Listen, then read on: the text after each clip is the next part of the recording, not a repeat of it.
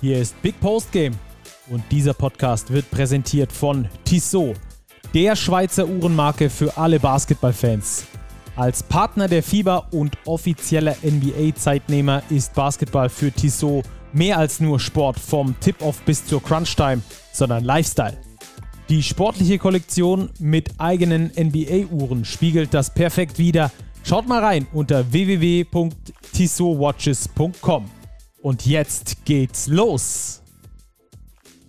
Drama, Baby, Drama. Alter Schwede, was war eigentlich an diesem BBL-Wochenende mal wieder los? Sportliches Willkommen hier zu Big Post Game. Werden wir mit euch besprechen und natürlich auch mit einem, der in München sitzt, wie immer. Grüß dich, Robert. Starky, Servus, grüß dich. Was war denn da los, Robert? Ich wusste gar nicht, was ich gucken sollte. Vor allem Samstagabend hat mir das echt Probleme bereitet. Ähm, diese beiden späten Spiele. Ich glaube, ich habe echt im, im 40-Sekunden-Rhythmus hin und her gesappt zwischen äh, Ludwigsburg-Würzburg und Göttingen gegen Braunschweig. Ähm, aber auch der Sonntagnachmittag, äh, unfassbar. Bayreuth-Frankfurt, ein absolutes High-Scoring-Spiel. Boah, also es gibt viel zu besprechen, glaube ich, an diesem BBL-Spieltag. Ja, ja, auf jeden Fall. Und das auch noch im Abstiegskampf, wo eigentlich die Defense im Vordergrund stehen müsste. Unser Hörer Thomas hatte mir dazu auch schon geschrieben, hat auch geschrieben, Mensch, wann habe ich das zum letzten Mal erlebt, dass so ein Spiel, äh, so ein High-Scoring-Ding war. Ähm, ja, das werden wir heute auf jeden Fall besprechen. Äh, unser Fokus liegt auf dem Abstiegskampf. Da werden wir euch einen Ausblick geben, wer da noch gegen wen spielt, denn da geht es schon am Dienstagabend zum Do-or-Die-Spiel. Also das hier solltet ihr euch auf jeden Fall anhören. Dann gehen wir in den Two-Minute-Drill, die Starting Five kennt ihr wie sonst auch. Dann besprechen wir die BBL Awards. Wir sind nämlich aufgerufen, bis zum 30.04. unsere Votes abzugeben. Das werden wir tun, werden wir hier besprechen. Dann starten unter der Woche die Euroleague Playoffs. Und äh, ganz zum Schluss gibt es dann noch die Overtime, denn dort besprechen wir wie die FIBA World Cup Auslosung am kommenden Wochenende stattfinden wird und wer da mögliche Gegner der deutschen Nationalmannschaft sein werden. Also ihr werdet hier wie immer rundum versorgt. Ihr dürft gerne uns äh, schreiben auf den sozialen Medien und uns sehr gerne auch eine gute Bewertung dalassen auf den Podcatchern, wenn euch äh, das Ganze denn gefällt, was wir hier machen. Robert, ich würde sagen, wir starten rein, kurz, Kurzzeit live, wirklich nur kurz, denn dieses Spiel ähm, ja, war schon auch bedeutend. Ich will das gar nicht runterreden, aber es gab bedeutendere Spiele an diesem Wochenende. Deswegen kurz drüber: EWE e Baskets Oldenburg gegen Brose Bamberg am Schluss plus 9 für Oldenburg. Aber es war schon knapper.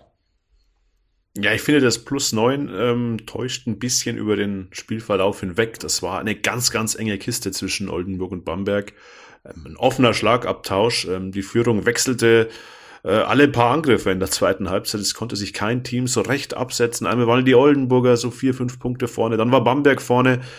Dann kam Tanner Leisner mit 14 äh, Punkten am Stück im letzten Viertel. Die ersten 14 Punkte, alle auf sein Konto. Vier Dreier und ähm, erfolgreicher Zweier. Und das hat das Momentum so endgültig ein bisschen kippen lassen, glaube ich, auf Oldenburger Seite. Bamberg hat nochmal versucht, dagegen zu halten, habe auch nochmal Big Plays gemacht. Aber dann am Schluss Weezy Russell wieder auf 35 Punkte gestellt. Also, ja, unterm Strich so ein bisschen mehr individuelle Qualität bei Oldenburg, gepusht vom Publikum, was da den Unterschied ausgemacht hat. Mhm. Jetzt äh, müssen wir natürlich auch einen Blick auf die Tabelle werfen, denn das wird ja immer wichtiger. Die meisten Teams haben noch vier oder fünf Spiele, manche sogar nur noch drei, wie Bamberg. Ähm, Bamberg äh, ist einen Sieg hinter den Würzburg Baskets aktuell, hat den direkten Vergleich auch noch verloren. Heißt also, sie bräuchten zwei Siege mehr als die Würzburg Baskets in den letzten drei Spielen. Wie wahrscheinlich ist das? Ja, das heißt unterm Strich erstmal, dass Bamberg überhaupt äh, zwei Spiele gewinnen muss aus ihren letzten dreien, um die Möglichkeit haben, zwei mehr zu gewinnen als Würzburg. Und der Trend spricht jetzt nicht unbedingt äh, für Bamberg. Aus den letzten sechs äh, BBL-Spielen haben sie fünf verloren. Mm, und es geht jetzt noch nach Kreilsheim gegen Bonn und gegen Bayreuth. Also ich traue ihnen da durchaus zwei Siege zu. Bonn, auch wenn es in heimischer Halle ist, wird es sicherlich extrem schwierig.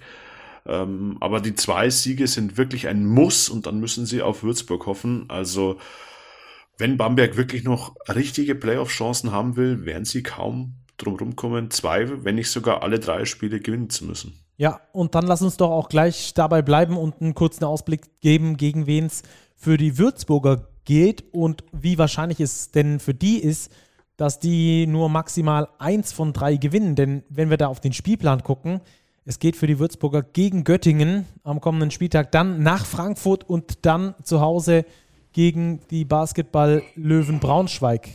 Äh, ich würde sagen, da sind mindestens zwei Siege drin. Und damit wäre dann die Playoff-Chance für Bamberg dahin. Dann wäre sie dahin, ja, das ist richtig. Ähm, das sind für mich drei Spiele, die Würzburg zu absolvieren hat mit Göttingen, Frankfurt und Braunschweig, ähm, wo ich die Würzburger allesamt auf Augenhöhe sehe. Ähm, das sind drei Spiele, die sie alle drei gewinnen können. Ich traue ihnen aber auch zu, alle drei zu verlieren. Die letzten Würzburger Spiele wirklich knapp minus vier gegen Oldenburg. Jetzt minus drei gegen Ludwigsburg machen wir später vielleicht noch mit einem Punkt gewonnen gegen Kreilsheim zuvor. Also das sind alles Spiele auf Messers Schneide und so erwarte ich auch die letzten Partien. Aber ich gehe davon aus, ähm, dass ihnen ein Sieg reichen würde, dass sie mit 16 Saisonsiegen es wirklich schaffen würden in die Playoffs, weil ich eben nicht glaube, dass Bamberg dreimal gewinnt. Ähm, und auch Rostock, die ja aktuell noch in der Tabelle genau. auf der 9 stehen, die spielen als nächstes gegen München und Berlin. Das heißt, ähm, da wären auch maximal noch 16 Siege drin. Also Würzburg, einer soll es noch sein, mit zwei sind sie relativ sicher ähm, in den Playoffs. Und wenn wir äh, vom unwahrscheinlichen Fall ausgehen, dass es einen Dreiervergleich gibt zwischen Würzburg, Rostock und Bamberg, dann haben die Würzburger ebenfalls dort den großen Vorteil, ne? Auch da haben sie den Vorteil. Da werden wir auch unter anderem wieder bei diesem ähm, denkwürdigen Spiel Würzburg-Bamberg, in denen die Bamberger den direkten Vergleich auch noch weggegeben haben. Genau.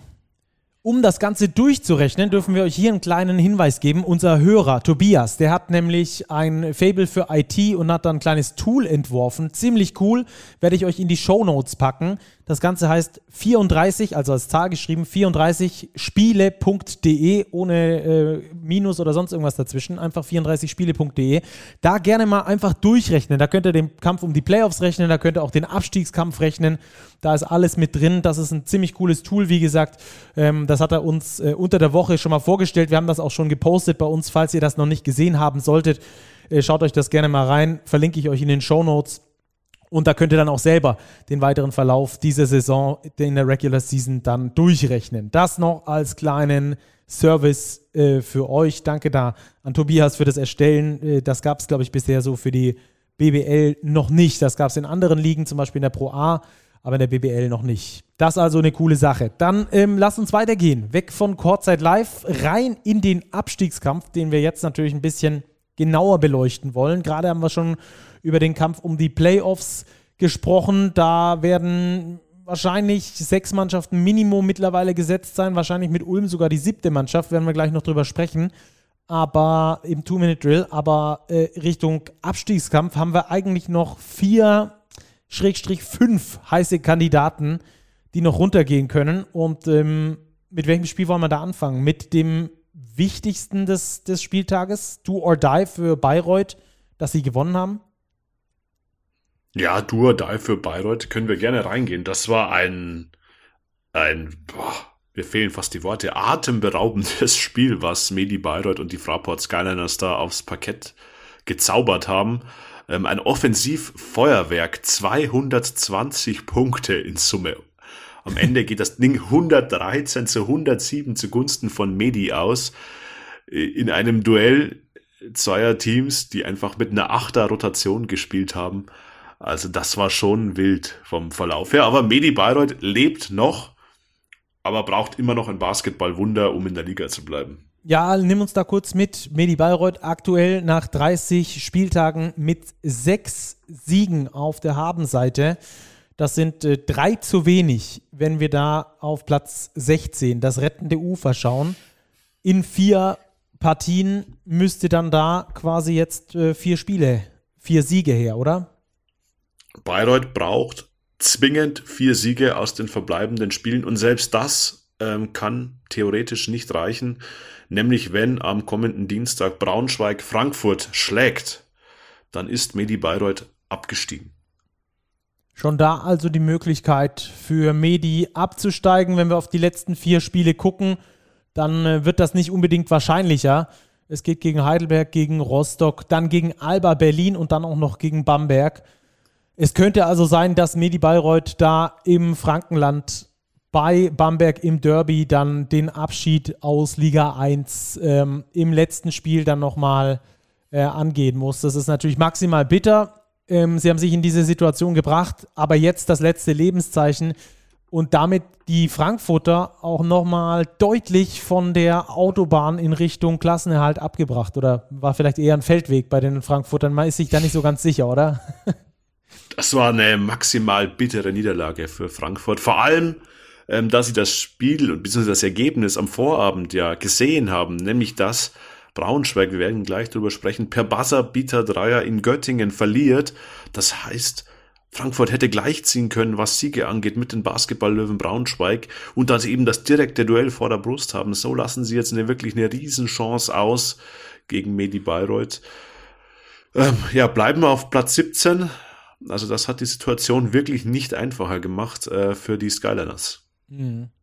Wir haben das auch schon mal ganz kurz thematisiert, dass das Problem nicht unbedingt in diesem Jahr zu suchen ist, sondern vielleicht im Jahr zuvor eher, ähm, weil du da eben absteigst, dann über die Wildcard 700.000 Euro Loch im Budget hast, äh, was dir so ungefähr zwei bis drei sehr gute Spieler sind für die aktuelle Saison und dass du dann da unten mitspielst, ist äh, völlig klar und völlig normal. Das hatten wir übrigens in der vergangenen Saison genauso bei den Gießen 46ers gesehen dass diese Wildcard-Saison eigentlich fast nicht stemmbar ist. Und trotzdem ist es halt wirtschaftlich die richtige Entscheidung, weil ein Abstieg in die zweite Liga sehr viel mehr als so ein 700.000 Euro Loch bedeuten würde. Ähm, es ist äh, unglaublich schwierig und das ist so ein Rattenschwanz, den die Fraport Skyliners da mit sich ziehen, der aktuell in Richtung äh, zweiter Liga deutet, aber you never know, was da noch in dieser Saison passiert, was da auch ähm, dann in der Sommerpause passiert. Apropos äh, Lizenzen und so weiter und so fort, wer es dann überhaupt sportlich schafft, aus der Pro A aufzusteigen, das Ganze dann auch mit den Lizenzstatuten vereinbaren lässt, ob sich das mit den Lizenzstatuten vereinbaren lässt und so weiter äh, und so fort. Aber wir müssen natürlich jetzt noch über das Spiel am Dienstag sprechen. Du hast es schon mal angesprochen. Fraport Skyliners zu Gast bei Braunschweig. Und wenn das Ding verloren gehen sollte für die Frankfurter, dann ist es auch so gut wie sicher, dass sie ebenfalls absteigen. Nicht nur Medi Bayreuth, sondern auch Frankfurt. Braunschweig könnte quasi mit einem Sieg beide Teams so gut, also bei Bayreuth könnten sie sich sogar in den Zweitliga-Abgrund stürzen, bei Fraport, bei den Frankfurtern so gut wie. Ja, das ist absolut korrekt. Ähm, denn die Braunschweiger hätten dann zehn Siege auf dem Konto, Frankfurt nur derer acht, sprich zwei Siege vor. Das Hinspiel ging auch knapp an Braunschweig, das heißt auch der direkte Vergleich stünde bei einem Sieg für die Basketballlöwen auf ihrer Seite. Das heißt, sie hätten bei noch drei Spiele zu gehen, zwei vor, äh, vor den Skyliners. Das heißt, ähm, Frankfurt müsste alle restlichen Spiele gewinnen und Braunschweig dürfte keinen Sieg mehr holen. Das heißt, die Braunschweiger haben echt eine riesen, riesen Chance, obwohl sie jetzt auch an diesem Wochenende eine riesen Chance liegen haben lassen bei ihrem äh, Spiel gegen die BG Göttingen. Aber das ist dennoch jetzt für die Braunschweiger wirklich eine Riesenchance und Frankfurt hat richtig, richtig Druck. Aber auch natürlich eine große Möglichkeit. Gewinnen sie das Ding im Braunschweig, dann überholen sie die Basketballlöwen aller Wahrscheinlichkeit nach, denn das Hinspiel nur mit zwei Punkten Differenz ausgegangen. Ähm, dann würden sie die Basketballlöwen Braunschweig auf Abstiegsplatz 17 schicken und hätten ihr Glück dementsprechend dann auch weiterhin selbst in der Hand. Also das ist wirklich ähm, ein wahres Abstiegsendspiel, das ja, es da Dienstagabend so. bevorsteht. Also da geht's wirklich Brutal. um alles. Da also für, für die Frankfurter fast noch mehr als für die Braunschweiger weil Frankfurt würde ja von der Bilanz ja nur gleichziehen, aber die Braunschweiger, die können wirklich einen riesen Schritt machen in Richtung Klassenerhalt. Ja. Das Spiel ist am Mittwochabend, Quatsch, am Dienstagabend, am 25. um 20.30 Uhr. Solltet ihr euch auf gar keinen Fall entgehen lassen. Wir haben gerade die äh, Thematik besprochen, was da wie für wen spricht beziehungsweise äh, was dann die Auswirkungen eines Sieges oder einer Niederlage wären. Ähm, es ist äh, hochspannend. In diesem einen Spiel kann wirklich ähm, sehr viel entschieden werden. Dann äh, lass uns über die Braunschweiger noch kurz sprechen, über das Spiel gegen die Göttinger. Da hatten sie lange die Nase vorn, haben einen ordentlichen Basketball gespielt, um dann am Schluss per Buzzerbeater zu verlieren. Plus zwei, nee, war gar kein Buzzerbeater, aber ein Game Winner zumindest, 3,5 Sekunden vor Schluss, 3,8 Sekunden. Ähm, aber ähm, plus zwei gewesen. Faulen oder nicht faulen, das äh, ist hier die Frage, mal wieder.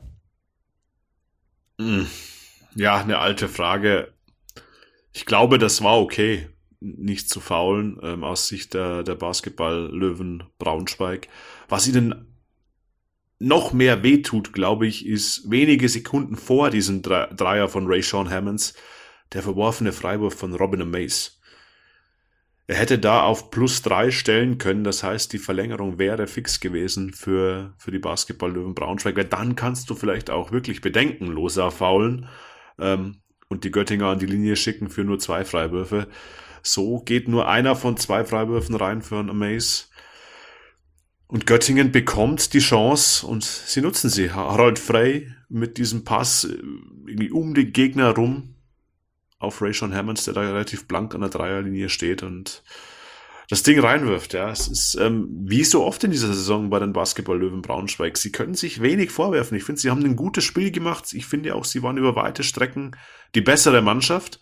Aber davon kannst du dir nichts kaufen, wenn du am Schluss das Spiel nicht gewinnst.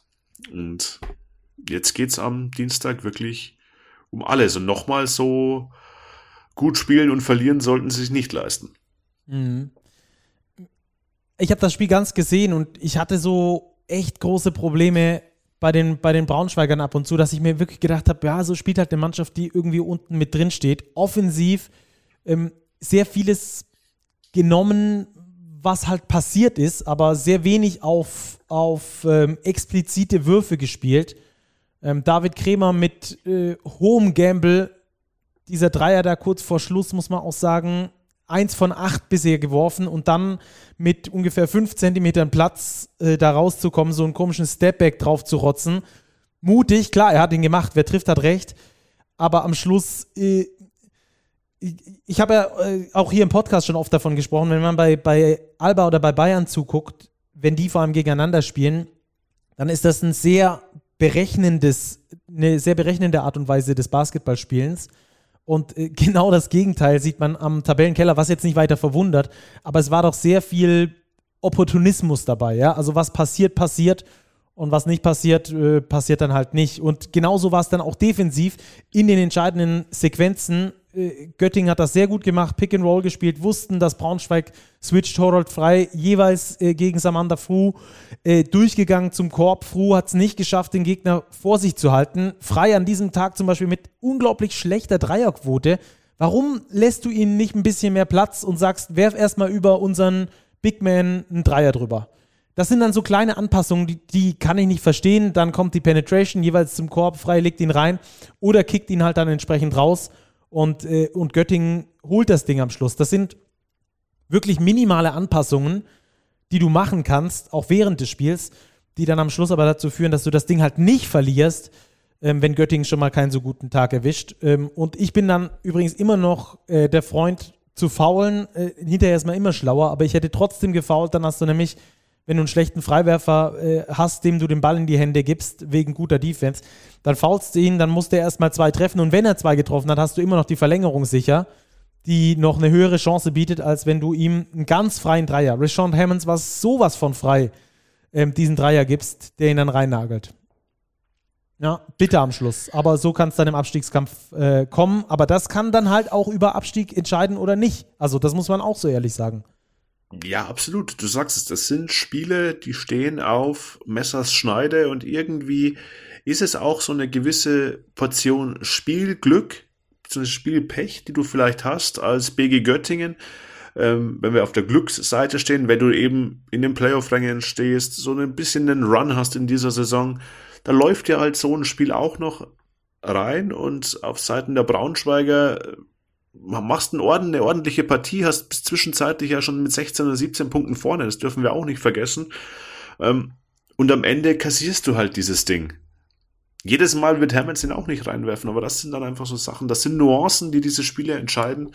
Ähm, ich glaube, ein Tiefschlag für die Basketball-Löwen, aber es geht einfach darum, sich schnellstmöglich jetzt zu schütteln ähm, und das Spiel abzuhaken, weil wir haben es thematisiert, am Dienstag steht ein nicht minder wichtiges Spiel auf dem Programm. Ja, klar, das musst du aus den Kleidern schütteln. Aber trotzdem will ich auch damit nur sagen, dass man auch im Coaching vielleicht ähm, die ein oder andere Anpassung äh, eher machen muss. Äh, Coach Ramirez macht aus dieser Mannschaft relativ viel, aber in dieser Situation sehe ich auch das Problem, ähm, dann beim Coach eben diese Adjustments nicht gemacht zu haben. Naja, sei es drum. Nächste Begegnung, über die wir sprechen. Coach, ähm, ist ein gutes Stichwort, Stucky. Genau, denn der Ingo Freier-Effekt hat eingesetzt. In Weißenfels überschwemmt da mit Würfen und vor allem mit Punkten. Und damit äh, ist eigentlich der Klassenerhalt so gut wie sicher für den MBC. Oder, Fragezeichen. Ja, oder. Also in dieser BBL-Saison würde ich mich da nicht so früh festlegen. Aber auf jeden Fall, äh, der Wechsel auf der Headcoach-Position beim Syntanix MBC von Igor Jovovic zu Ingo Freier, ähm, ich glaube, das ist der Inbegriff dafür, was du dir von einem Trainerwechsel erhoffst.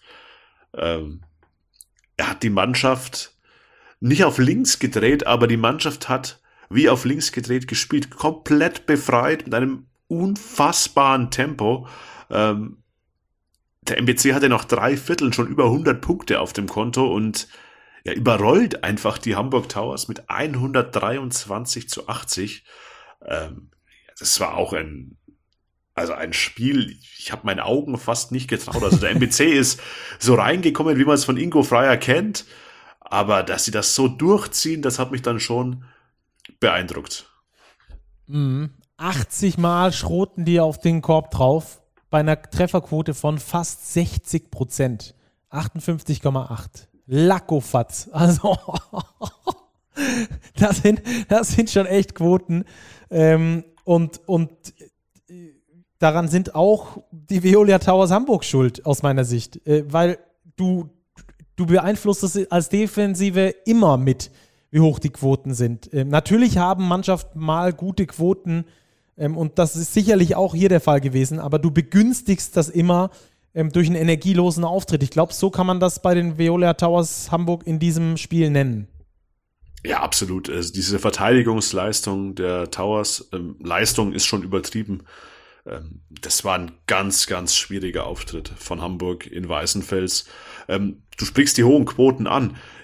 Ja, der MBC hat viele Würfe getroffen. Sie haben aber auch so viele Layups bekommen.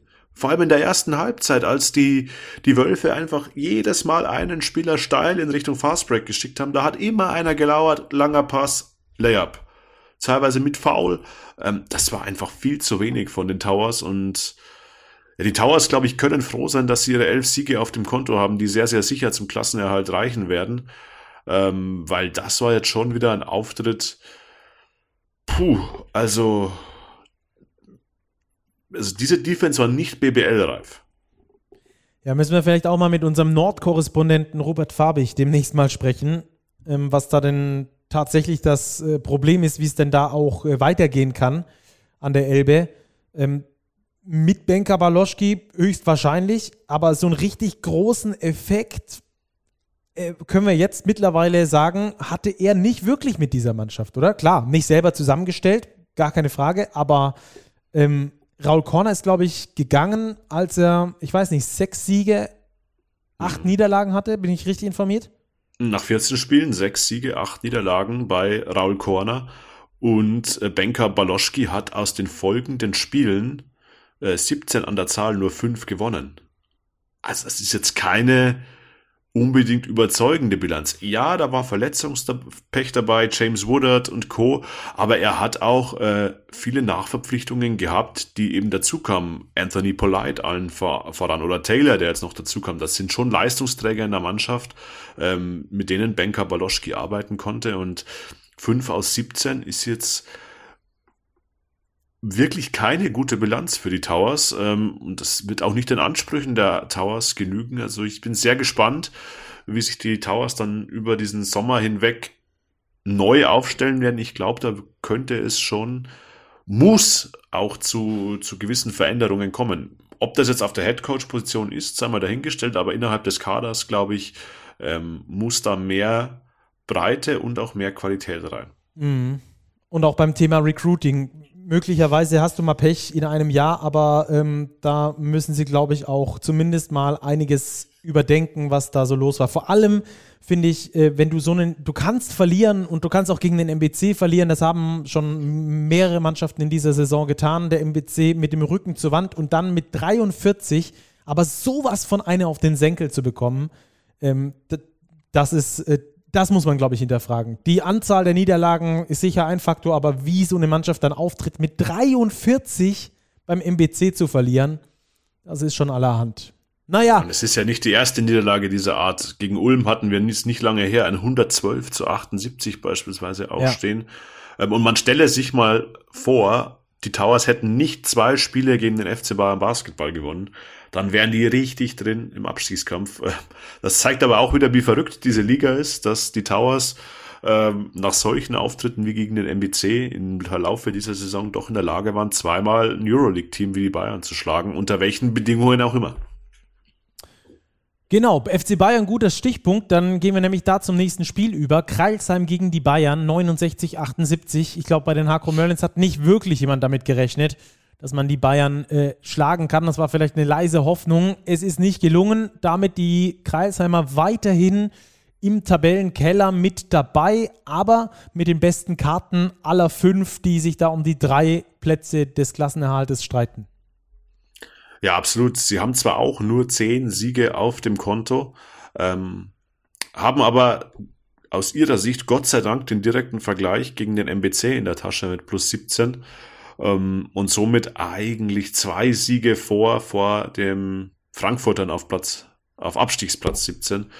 Also das kann gut gehen, aber auch die Kreilsheimer Saison ist wirklich irgendwie so ein bisschen eine Seuchensaison. So richtig ihren Flow finden sie nicht. Da hat auch der Trainerwechsel nur bedingt geholfen von Sebastian Gleim auf Nikola Markovic.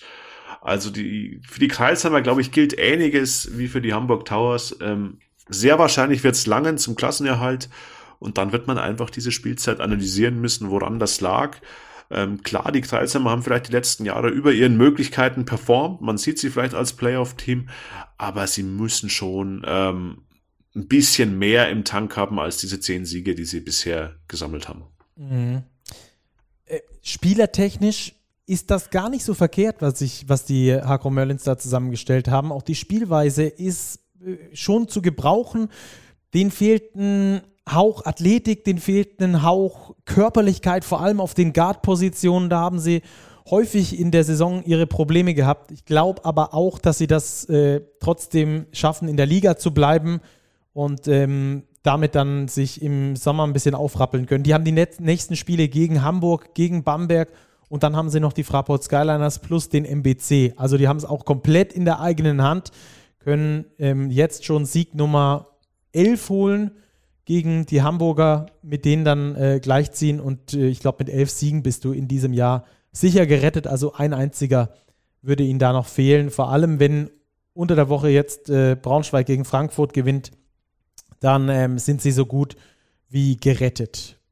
Okay, das wäre dann mal der Abstiegskampf, den wir euch da ein bisschen näher gebracht haben. Der wird jetzt in den nächsten Spielen nochmal richtig heiß haben wir gesagt, Dienstagabend 2030 dann der ganz große Knaller. Da ist dann die Frage, ob äh, Frankfurt mit eineinhalb Beinen schon mal runtergeht oder ob das unten nochmal immens spannend wird. Robert, lass uns durch den Two-Minute-Drill sliden und zwar wirklich im Schnelltempo dieses Mal, um dann äh, noch ein paar andere Themen behandeln zu können. Von daher äh, würde ich sagen, wir starten mit Chemnitz gegen die Ulmer. Die Chemnitzer haben in den letzten Spielen nicht wirklich damit überzeugt, die knappen Dinger zu gewinnen. Gegen die Ulmer reicht's aber. Bei den Ulmern geht auch gerade so ein bisschen die Luft flöten, oder?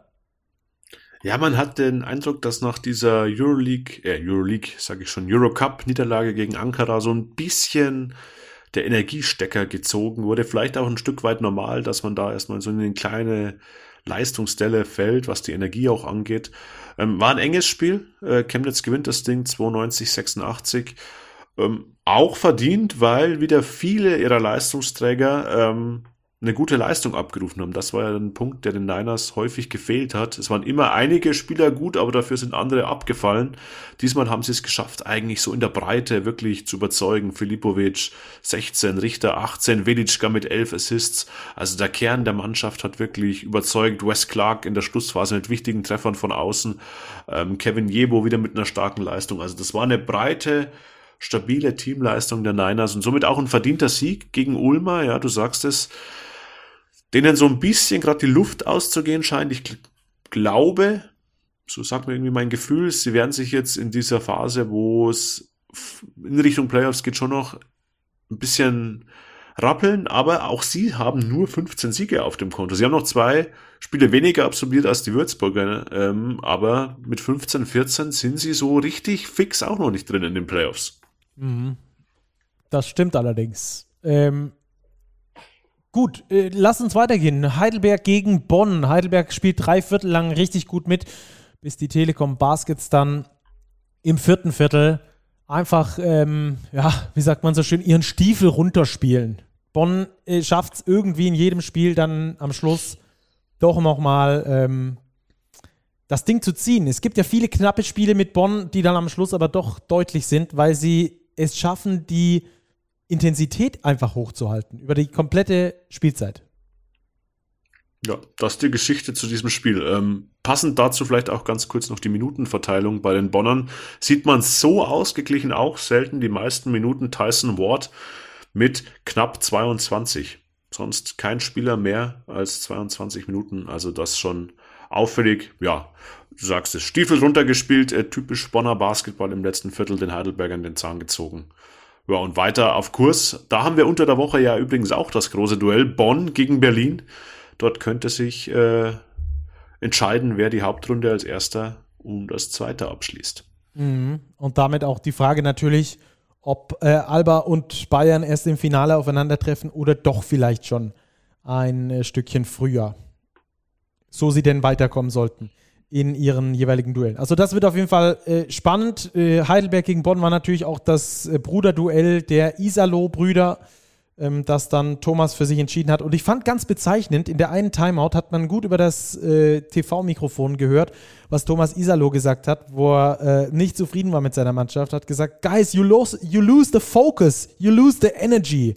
Und das hat man dann gesehen, dass sie das schaffen, an diesem Rädchen wieder zu drehen. Hinten raus dann Deutlicher Sieg. Heidelberg im Niemandsland der Tabelle, Bonn weiterhin mit der Chance, auf Platz 1 die Hauptrunde abzuschließen. Nächste Begegnung, die wir da in der äh, Folge hatten, die wir noch nicht behandelt haben, ist dann Ludwigsburg gegen Würzburg. Da können wir ganz kurz drüber sprechen. Ludwigsburg, äh, Würzburg, beide in Richtung äh, Playoff-Ambitionen unterwegs. Die Ludwigsburger ziehen das Ding mit einem Buzzerbeater Drama Baby Drama, passend zu unserer Folge von Will Cherry vom Logo. Ja, war auch wieder eine völlig irre Schlussphase. Erst Würzburg schon ausgesehen wie der sichere Sieger, plus sechs in der Schlussphase gewesen. Ludwigsburg kämpft sich wirklich zurück, ähm, spielt sich zurück, können wir nicht sagen, es war wirklich gekämpft. Ähm, sieht dann auch schon aus wie der sichere Sieger. Dann kommt Stan Whittaker gleich das Spiel nochmal aus. Äh, jeder rechnet mit einer Verlängerung und Will Cherry äh, wirft das Ding dann rein. Völlig irrer Dreier im Vergleich zu, der, zu dem von Hammonds war der überhaupt nicht frei, aber er war eben genauso drin und somit gewinnt Ludwigsburg. Ja, was Ludwigsburg äh, ziemlich sicher in die Playoffs katapultiert und für die Würzburger schon auch ein Dämpfer ist, denn gepaart mit der Niederlage von Brose Bamberg hätten sie die Playoffs fast fix machen können. So müssen sie weiter kämpfen. Mhm. Ähm, für Lubu wäre es übrigens, ich glaube, die neunte Niederlage nach zweistelliger Führung gewesen in dieser Saison, hätten sie das Ding verloren. Wieder mit 13 Punkten in Führung gewesen ähm, gegen, gegen die, die Würzburger und am Schluss hätten sie es dann wieder nicht gezogen. Also es wäre die neunte Niederlage gewesen, die sie nach zweistelliger Führung hergegeben hätten ähm, hätte, hätte, Fahrradkette, ist mir schon klar, aber Ludwigsburg nach wie vor mit großen Problemen, ähm, sicherere Führungen aus der Hand zu geben. Okay, nächste Begegnung. Äh, Ludwigsburg relativ sicher in den Playoffs mit Platz 17, mit 17 Siegen, hast du schon gesagt. Würzburg äh, haben wir schon ausführlich behandelt. Dann äh, lass uns noch weiter gucken. Göttingen-Braunschweig hatten wir schon. Die letzte Partie, die uns noch fehlt, Alba Berlin gegen die Rostock Seawolves. Genau. Sonntag, Sonntagnachmittag. Ja, auch irgendwie erwartbar vom Ergebnis her. 104 zu 79, aber ich glaube ein ganz besonderes Spiel für die Rostocker, die mit 1500 Fans in der Hauptstadt aufgeschlagen sind. Also die haben den Feiertag aus diesem Sonntagnachmittag gemacht. Genau. Und warum? Weil sie den Klassenerhalt auch rein rechnerisch sicher hatten. Vor diesem Spieltag äh, gab es dann einen großen Rostocker Feiertag in der Hauptstadt. Ist natürlich auch nicht ganz so weit zu fahren. Und äh, ich glaube, somit das nächste Auswärtsspiel, das die Rostock Seawolves haben wahrscheinlich. Ähm, und entsprechend äh, ist da die Party groß ausgefallen, auch wenn das Ergebnis jetzt schlussendlich nicht wirklich zum Feiern war. Gerade äh, die zweite Halbzeit, beziehungsweise das zweite und das dritte Viertel, da hat dann Alba schon mal kurz die Muskeln spielen lassen. Auch inklusive übrigens eines 360-Dunks von Gabriele Procida, ähm, der sehr sehenswert war im Fastbreak. Ja, absolut. Es war wieder eine Alba Berlin Teamleistung äh, mit breit gefächerten Minuten. Äh, Procida von dir angesprochen. Derjenige mit den meisten Minuten, aber auch hier nur 23. Ansonsten alle Spieler eingesetzt, außer Janni Wetzel und auch alle Spieler mehr als 14 Minuten gespielt. Also Israel Gonzalez äh, verteilt die Minuten und Alba ist jetzt gewappnet für das Duell um Platz 1 gegen Bonn während der Woche.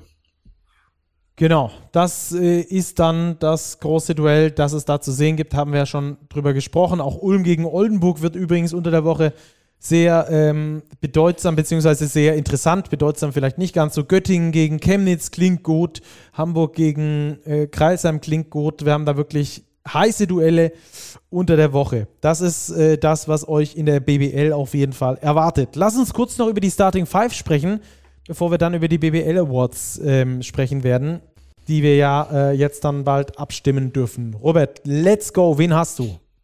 Ja, einmal ein Sorry an Weezy Russell und alle Oldenburger, aber Weezy muss in dieser Folge draußen bleiben. Ähm, denn der Starting Point Guard heißt Charles Callison.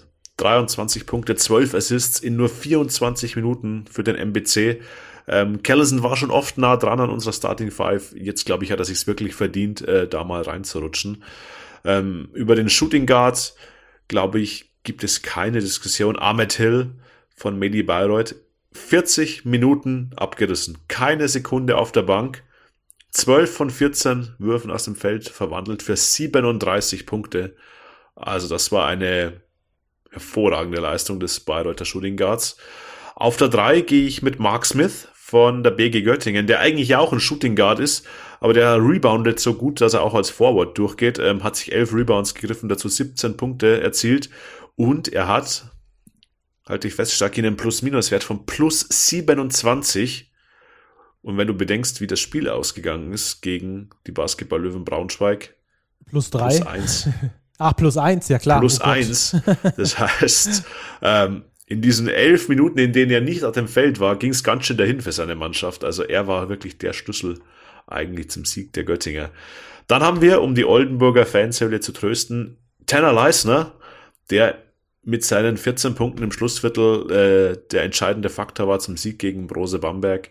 Und auf der Center-Position Jonas Richter mal wieder dabei. 18 Punkte, 9 Rebounds, 3 Assists, 28er Effektivität beim Sieg gegen Ratio vom Ulm. Er komplementiert, äh, sage ich mal, komplementiert, komplettiert. Ein wöchentlicher Versprecher. Er macht die Starting Five von Spieltag Nummer Rund. 30 komplett. Ja, also. Und übrigens noch, äh, müssen wir noch dazu sagen, Jonas Richter äh, im Duell gegen Bruno Caboclo, gegen einen der besten Center der Liga, äh, macht der 18 und 9. Also äh, ist jetzt nicht gegen irgendwen gewesen. Der ist auf richtig, richtig gutem Weg durchzustarten, hat man ja schon häufiger die Gerüchte gehört mit äh, Alba Berlin. Bin gespannt, wie und wo es für ihn dann nach der Saison weitergehen wird. Okay, das war also dieser Spieltag, den wir damit in die Tüte gepackt haben. Aber wir haben heute noch jede Menge Süßigkeiten für euch dabei. Zum Beispiel die BBL Awards. Und da gibt es ein paar Kategorien, in denen abgestimmt werden kann. Und ich würde sagen, wir gehen die einfach mal so durch, äh, wie sie uns gerade in den Sinn kommen und starten mit dem Best Offensive Player, Offensive Player of the Year. Aus deiner Sicht, wen dürfte es da treffen? Ich bin ja generell ein Freund ähm, davon, dass man wirklich diese Awards breit gefächert verteilt. Ich weiß, es ist in der Realität nicht immer so. Ähm, in dieser Saison deutet auch sehr viel darauf hin, dass die Telekom Baskets Bonn äh, dort sehr viel abräumen werden. Aber nichtsdestotrotz ähm, würde ich, ähm, beziehungsweise ich habe ja abgestimmt, ähm, ich habe für Dwayne Russell als Offensive Player gestimmt. Mhm. Kann ich verstehen, kann ich mitgehen. Ähm, er trägt seine Mannschaft in der Offensive quasi fast im Alleingang. Ähm, macht da wirklich einen herausragend guten Job äh, und, und muss auf jeden Fall genau da rein. Ähm, die EWE e Baskets Oldenburg auf Platz 6, was das Offensivrating angeht, mit aktuell 116 und Weezy Russell ist da ein großer Faktor. Ähm, auch TJ Shorts ich habe noch nicht abgestimmt, muss ich sagen. Ich bin noch ähm, in, der, in der Abstimmung mit mir selbst quasi. Ähm, TJ Shorts muss natürlich einer der Top-3-Kandidaten sein. Ähm, er führt die beste, mit Abstand die beste Offensive dieser Liga. Die Telekom Baskets haben ein Offensivrating von 125,1. Das ist fast um fünf Punkte besser als das von Alba Berlin, die auf zwei sind. Ähm, und er ist da der absolute Taktgeber. Also das würde auf jeden Fall für TJ Shorts sprechen. Aber ich habe noch einen, den ich da auch gerne mit in die Diskussion mit einbringen würde. Für mich auch Mark Smith, einer der ganz wichtigen Offensivspieler dieser Liga mit 17,2 Punkten für die BG Göttingen, für eins der Überraschungsteams der Liga. Also auch den würde ich da mit in meine Top 3 aufnehmen. Hast du noch zwei mehr, die du bringen könntest oder außer, außer Weezy Russell? Ja, Shorts ist natürlich auch bei mir auf der Liste, aber andere Namen, die natürlich hier auch fallen könnten. Ähm, einerseits Stan Whittaker, 18 Punkte im Schnitt bei 49 Prozent ja. aus dem Feld. Das ist mhm. schon für einen Guard richtig gut. Auch Pat Miller hat gute Quoten ähm, bei ganz guter Punkteausbeute, aber ich denke Russell und Shorts, auch Mark Smith, ähm, aber die ersten beiden genannten, die werden das Ding unter sich ausmachen. Mhm, gäbe ja auch sogar noch ähm, ein paar äh, Argumente für Jago dos Santos beispielsweise, der auch eine klasse Saison spielt, auch einer der besten ähm, Offensivspiele ist aus meiner Sicht. Eric Washington nicht zu vergessen, wobei seine Leistungen für mich ein Ticken zu schwankend sind. Genauso wie bei David Krämer, der für mich ein Ticken zu hohes Volumen hat, um äh, die Effektivität oder die Effizienz mitzubringen, die es, da, die es dann benötigt, um da ganz oben mitzuspielen. Er ist einer der besten Scorer dieser Liga, überhaupt gar keine Frage. Ähm, aber insgesamt ähm, ja, fehlt es mir dann da am schlussendlichen, am schlussendlichen äh, äh, Output, was die, was die Effizienz angeht. Aber das mal äh, so ein paar Spieler, vielleicht fällt euch ja noch einer ein. Ähm, schreibt uns das gerne, falls wir da irgendwen vergessen haben oder aus eurer Sicht da irgendwer anders äh, ganz oben mit dabei sein muss. Nächster Spieler, Defensive Player of the Year. Und das ist dann schon ein bisschen schwieriger, weil der nicht immer ganz leicht in Zahlen zu messen ist, Robert. Wen hast du da? Also ich habe gestimmt für Freddie Gillespie von den Bayern, ähm, weil ich glaube, dass er in der BBL der beste Rim Protector ist, den wir haben, mit seiner Spannweite, mit seinen langen Armen. Dazu ein exzellenter äh, Rebounder ist, was das Rebounding angeht, ähm, auch ganz vorne mit dabei in der Liga. Äh, vor allem was auf die Spielzeit gerechnet ist. Er hat nur 20 Minuten Einsatzzeit, holt sieben Rebounds im Schnitt. Also ähm, von daher ist er der beste Rebounder der Liga. Es ist immer schwierig, ähm, Defensive Player, finde ich, zu, zu kategorisieren. Wie willst du jetzt eine, eine Klette auf der Guard-Position jetzt vergleichen mit einem Rim Protector, wie es vielleicht Gillespie oder auch Selim Mavukbe aus Rostock ist? Ähm, da könnten wir mal ganz viele Namen ähm, nennen. Ich habe mich für Gillespie entschieden. Ich weiß nicht, wie deine Einschätzung ist, Stucky. Ja, Gillespie ist auf jeden Fall einer, der unbedingt genannt werden muss im Favoritenkreis auf diesen Titel. Äh, genauso Salomar Wukbe, du hast es schon angesprochen. Er übrigens der beste Rim Protector, prozentual äh, 8,8% Blocks, äh, die möglich gewesen wären. Ist natürlich äh, jetzt kein sehr genauer Wert, wie es, wie es oft äh, mit diesen Defensivwerten leider das, das Problem ist. Aber Mavukbe für mich äh, einer der besten Rim-Protektoren, sagt man das so? Rim-Protector-Spieler ist. ähm, auch mit 2,2 Blocks im Schnitt. Derjenige, der die meisten äh, raushaut. Dazu Bruno Caboclo, für mich auch nicht zu vernachlässigen. Einziges Manko, was der Ulmer mitbringt, dass er erst 14 Spiele gemacht hat und damit nicht wirklich in diese Kategorie mit reinfließt. Aber ich bin auch bei dir, die äh, kleinen Spieler da nicht zu vergessen und hätte da einen Hot Take und zwar auch Sean Williams. Der ist einer der Spieler, der eine der höchsten Stilraten hat in der kompletten BBL. Stils sind jetzt nicht immer dafür äh, verantwortlich, dass man ein guter Verteidiger ist, sondern häufig gambelt man auch. Aber auch Sean Williams, so ein Kettenhund, ähm, den man da auf jeden Fall auch äh, mit reinnehmen kann in diese Rechnung. Hast du sonst noch irgendwen, den wir da mit reinnehmen könnten in den engeren Favoritenkreis? Fällt dir noch jemand auf oder ein? Ja, ich denke mal, dass die Altbekannten bei diesem Award natürlich auch eine Rolle spielen werden ähm, Jorman Polas Bartolo, Carsten Tada, Max Di Leo, Nick Weiler Babb. Also die Liste ist hier sehr, sehr lang. Ich bin sehr gespannt, wer es am Ende wird. Ähm, irgendwie habe ich den Eindruck, dass auch so eine gewisse Nostalgie bei vielen Kollegen, die dort abstimmen, eine Rolle spielt, weshalb ich auch wirklich an Polas Bartolo oder Tada denke, dass die das werden könnten. Ähm, ja, ich glaube, es gibt für sehr, sehr viele Spieler legitime Argumente. Mhm. Für Carsten Tada führe ich meins noch ganz kurz aus. Er ist der Anführer dieser Defensive, ähm, selbst wenn er nicht auf dem Feld ist, aber alleine äh, von seiner Lautstärke her, wie er seine Leute stellt. Ich habe das neulich erst in, in Straßburg äh, miterlebt. Ähm, das ist äh, einfach eine, eine Institution in der Bonner Defensive und die Bonner mit der besten Defensive der Liga, ähm, auch was das Defensivrating angeht. Äh, entsprechend könnte man dieses Argument auch für ihn ins Feld führen. Ähm, ganz ähnlich wie bei TJ Shorts dann offensiv. Nächster Punkt ist, glaube ich, fast außer, außerhalb der Diskussion. Coach of the Year, für mich klar Thomas Isalo. Führt kein Weg dran vorbei. Ich halte dagegen und sage, Würzburg kommt in die Playoffs und Sascha Filipowski. Ähm, na klar, äh, Isalo ähm, ist die offensichtliche Wahl, aber ich finde eben, dass man mehrere Teams mit diesen Awards würdigen könnte und fände es schön, wenn Würzburg als wirklich das Überraschungsteam der Liga, wir kommen vielleicht nachher noch dazu, auch äh, ausgezeichnet würde. Aber klar, Thomas Isalo, was der Mann ähm, für eine Mannschaft geformt hat. Er hat letztens nach einem Champions League-Spiel selbst gesagt, äh, Mentalitätsmonster, die er da zusammengestellt hat. Ähm, ja, es wird sehr, sehr sicher äh, Thomas Isalo, der Coach of the Year, werden.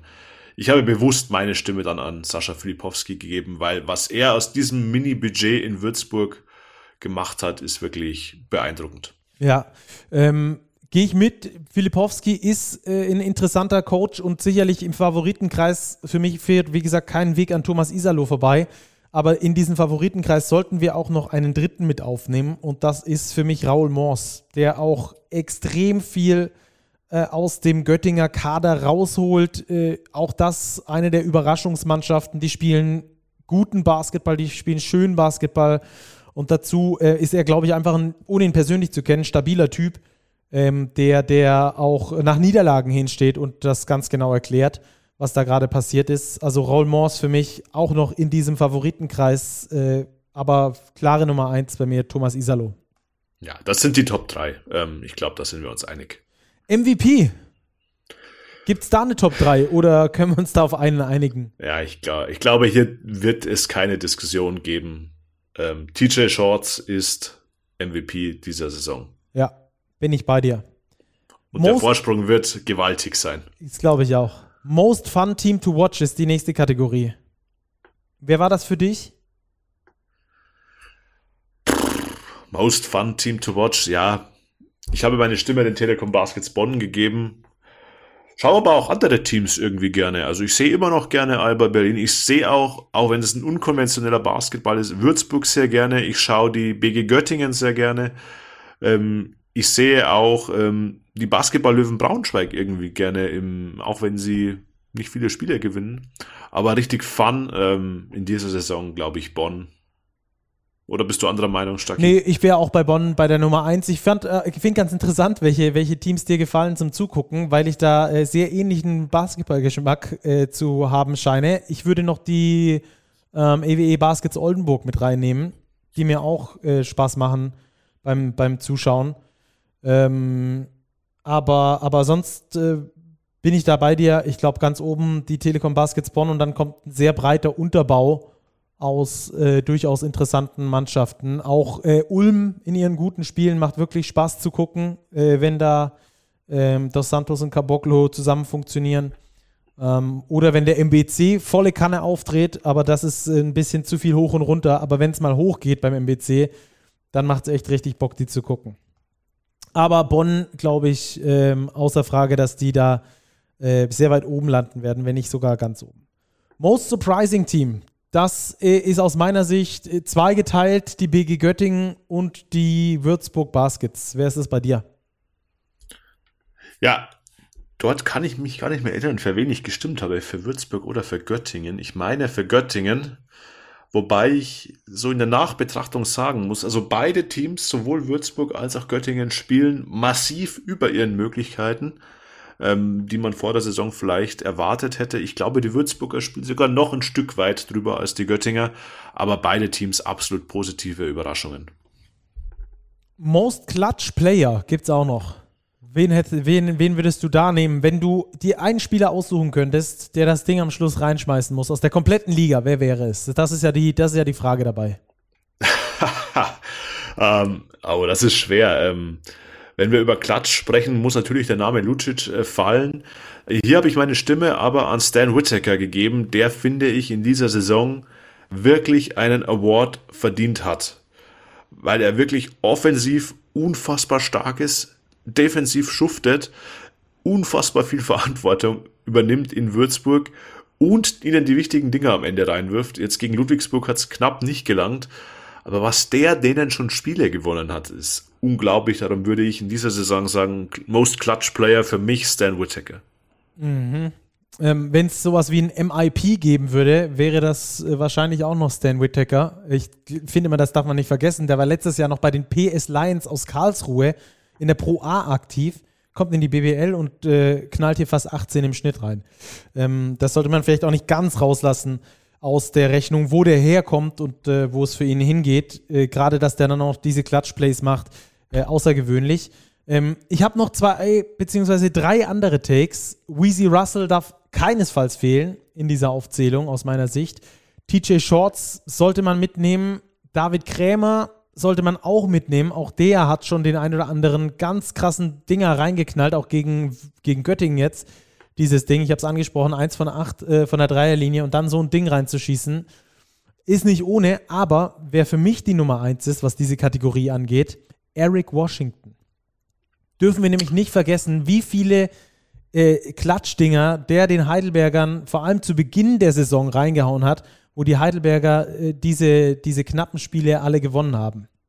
Eric Washington ist mein Take für den Clutch Player oder Most Clutch Player.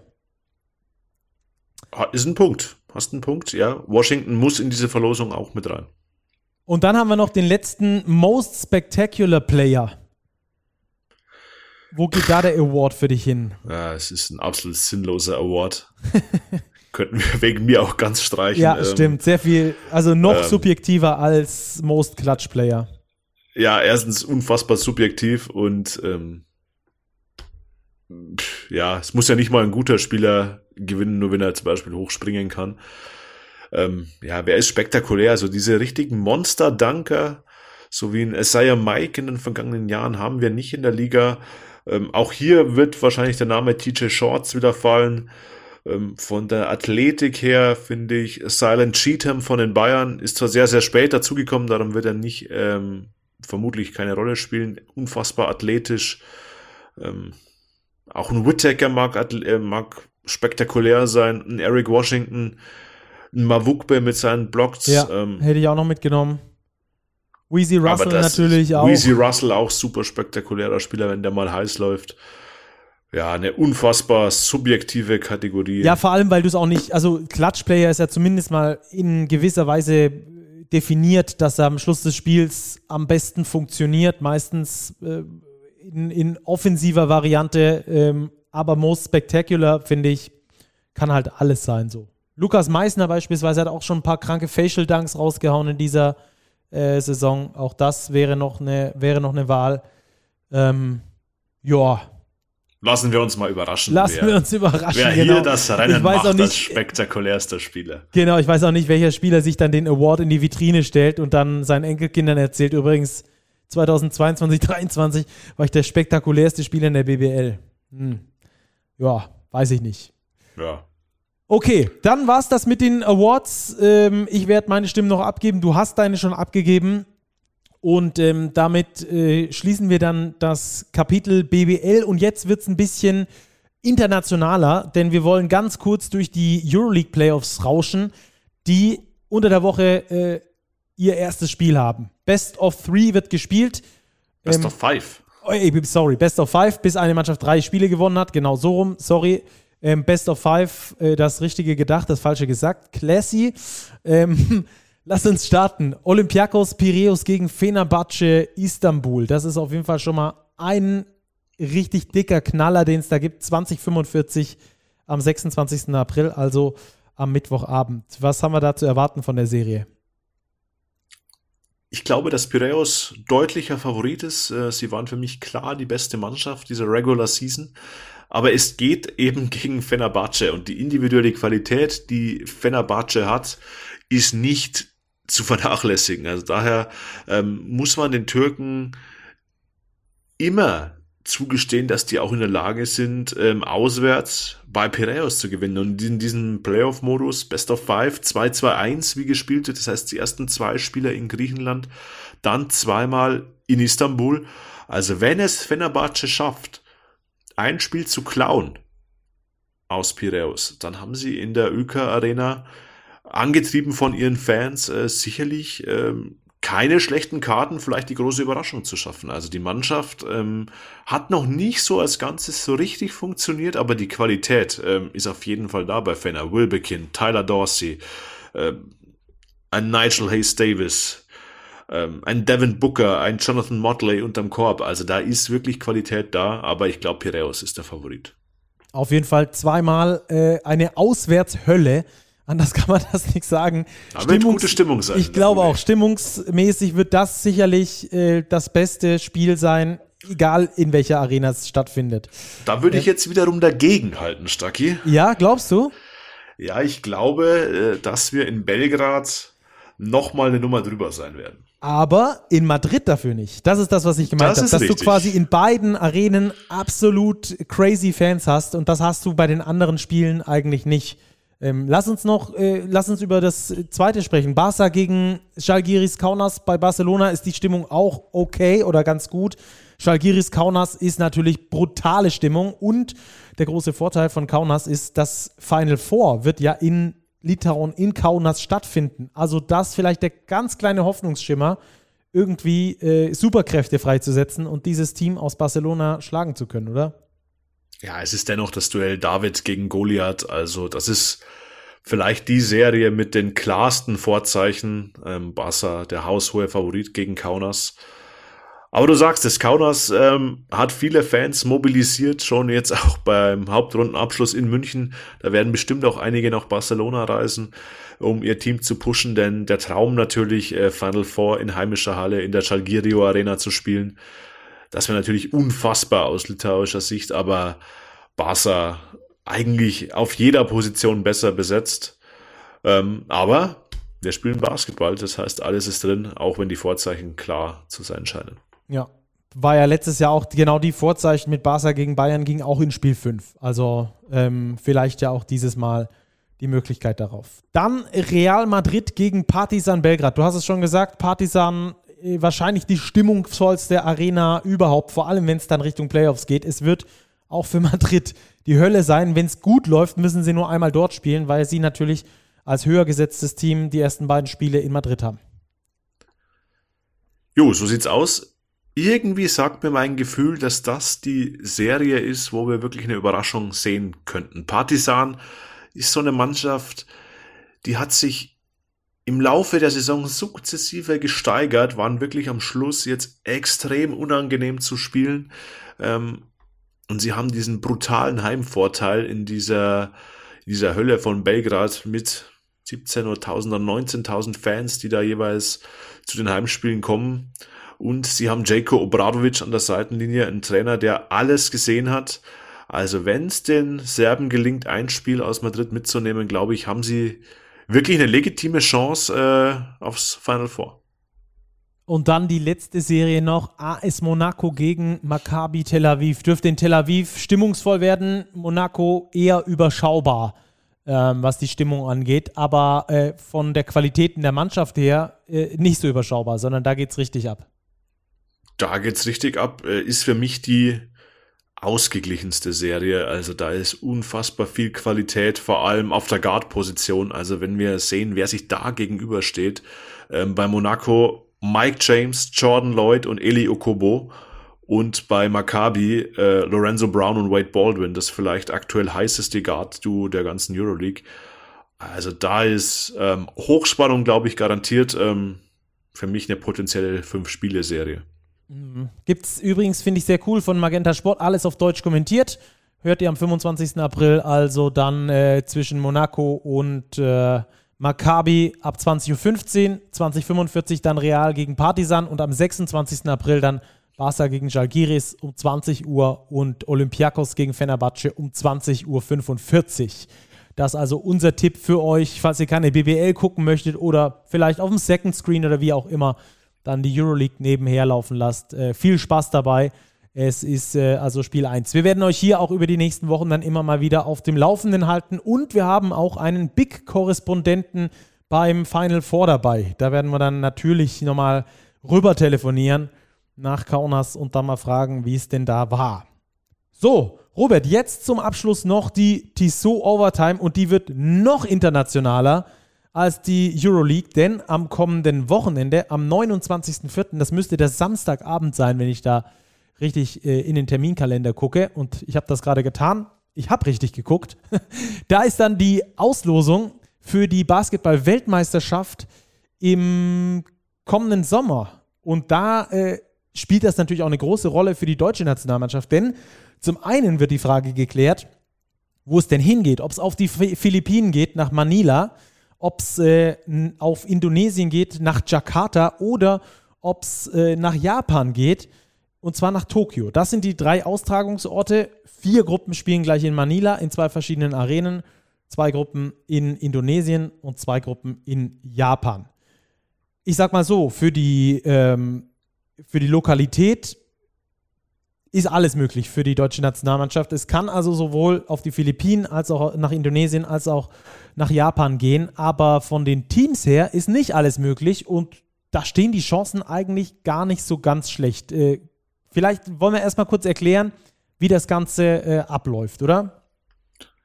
Wobei das ein ziemlich komplexes Unterfangen ist. Es gibt ganz, ganz viele äh, Regularien, die dort ähm, eben greifen. Also es wird nicht ähm, einfach alle Teams in einen Topf geworfen und man sieht die Gruppen blind da draus. Nein, das gibt's ganz viele, vor allem geografische ähm, Restriktionen, sage ich mal. Das heißt, es wird keine, nicht mehr als zwei Teams aus Europa beispielsweise in einer Gruppe geben oder von den Americas wird nicht zwei Teams gegeneinander spielen.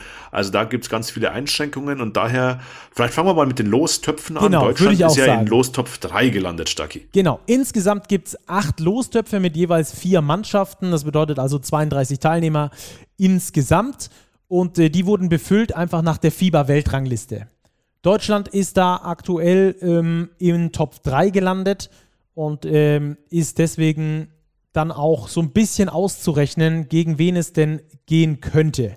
Es geht gegen, es kommt jeweils eine Mannschaft aus Top 1, aus Top 3, aus Top 5 und aus Top 7 in eine Gruppe. Robert hat das gerade schon gesagt. Ähm, es gibt verschiedene Restriktionen. Es dürfen nicht mehr als zwei europäische Mannschaften in eine Gruppe. Von allen anderen Kontinenten darf nicht mehr als eine Mannschaft jeweils in eine Gruppe. Hat einfach den Grund, dass von diesen 32 Mannschaften fünf aus Afrika mit dabei sind, sechs aus Asien und Ozeanien, sieben aus Amerika und zwölf aus Europa. So, das hätten wir mal geklärt. Es wird gespielt in acht Gruppen mit jeweils vier Mannschaften, also Gruppe A bis H. Dabei wichtig zu wissen ist, Gruppe A bis D spielt in Manila, Gruppe A und B am einen Ort in Manila, Gruppe äh, C und D an, in der anderen Arena in Manila, Gruppe E und F findet in Japan statt und Gruppe G und H findet in Indonesien statt. So, das mal grundsätzlich äh, zu der Ausrichtung. Für Deutschland kann es jetzt äh, entweder in Gruppe A, Gruppe C, Gruppe E oder Gruppe G gehen. Und äh, die möglichen Gegner, die stehen auch schon fest, Robert. Nämlich bekommen wir aus Lostopf 1 Stacki nicht die Spanier, da haben wir schon die erste geopolitische Einschränkung, nenne ich es mal, sondern in Lostopf 1 befinden sich neben Spanien unter anderem auch noch die USA, die Philippinen oder Australien. Das heißt, einen von denen werden wir aller Voraussicht nach ähm, bekommen. Genau, die Philippinen haben sich als Host ähm, natürlich ausgesucht. Den, die spielen natürlich auf den Philippinen, das ist klar. Und die USA spielen ebenfalls äh, auf den Philippinen. Deswegen liegt es relativ nah, dass auch Deutschland auf den Philippinen spielen könnte.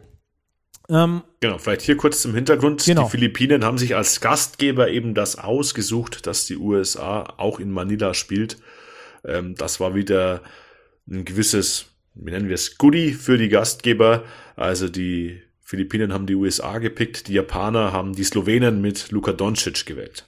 Und äh, in Indonesien oder die, die Indonesier haben äh, Kanada gepickt, äh, die bei ihnen dann spielen, auch mit zahlreichen NBA-Spielern. So, und dann wandert natürlich aus jedem Topf ähm, eine Mannschaft in eine Gruppe. Bedeutet also, Deutschland kann aus Top 1 die USA, die Philippinen oder Australien bekommen. Robert, du hast es gesagt, Spanien kann es nicht werden, weil dann am Schluss die Möglichkeit bestünde, dass eben diese anderen Restriktionen irgendwie außer Kraft gesetzt werden, dass also zwei amerikanische ähm, äh, Nationen in einen Topf geworfen werden oder zwei aus Asien und Ozeanien. Das funktioniert nicht. Also USA, Philippinen, Australien heißt es da. Dann kommt Deutschland mit dazu aus Top 3. In Top 3 des Weiteren Griechenland, Italien und Brasilien mit dabei. Gegen die kann es für Deutschland auch nicht gehen, weil die eben in diesem Topf sind und dann äh, an Nummer 2 gesetzt werden ähm, und dann damit nicht in die deutsche Gruppe können. Dann. Jo, Topf Nummer 5, dort wird es dann wieder interessanter. Dort haben wir den Iran, wir haben Finnland als europäischen Vertreter, haben wir bei der Eurobasket ja gesehen mit Lauri Markkanen, nicht zu unterschätzen. Wir haben Neuseeland und wir haben die Dominikanische Republik. Und da, glaube ich, dürfte es bei jedem ein bisschen klingeln, der die deutsche Nationalmannschaft verfolgt. Mit denen haben wir ja noch eine Rechnung offen. Ja, da war ja was bei der letzten WM in äh, China bitteres Kapitel, das machen wir lieber schnell wieder zu. Von daher ähm, können wir jetzt dazu sagen, wenn also in Top 1 beispielsweise die USA kommen, weil eben als amerikanische Mannschaft, dann kann die Dominikanische Republik nicht mehr mit in die Gruppe. Heißt also, es müsste dann Iran, Finnland oder Neuseeland werden. Gleichzeitig, wenn die Philippinen dabei sind, als asiatisches Land, könnte dann Neuseeland nicht mit dazukommen, weil Asien, Ozeanien äh, in einem Topf ist quasi oder ein Bezirk darstellt dann würde Neuseeland dafür nicht kommen. Aber möglich ist äh, vor der Verlosung alles: Iran, Dominikanische Republik, Finnland und Neuseeland, die dann an Nummer 3 gesetzt wären in diesem Spiel. Und Nummer 4 wäre dann aus Top 7 in dieser Gruppe. Wer ist da dabei, Robert? Ja, das haben wir Jordanien, wir haben Japan, wir haben Angola und wir haben die Elfenbeinküste.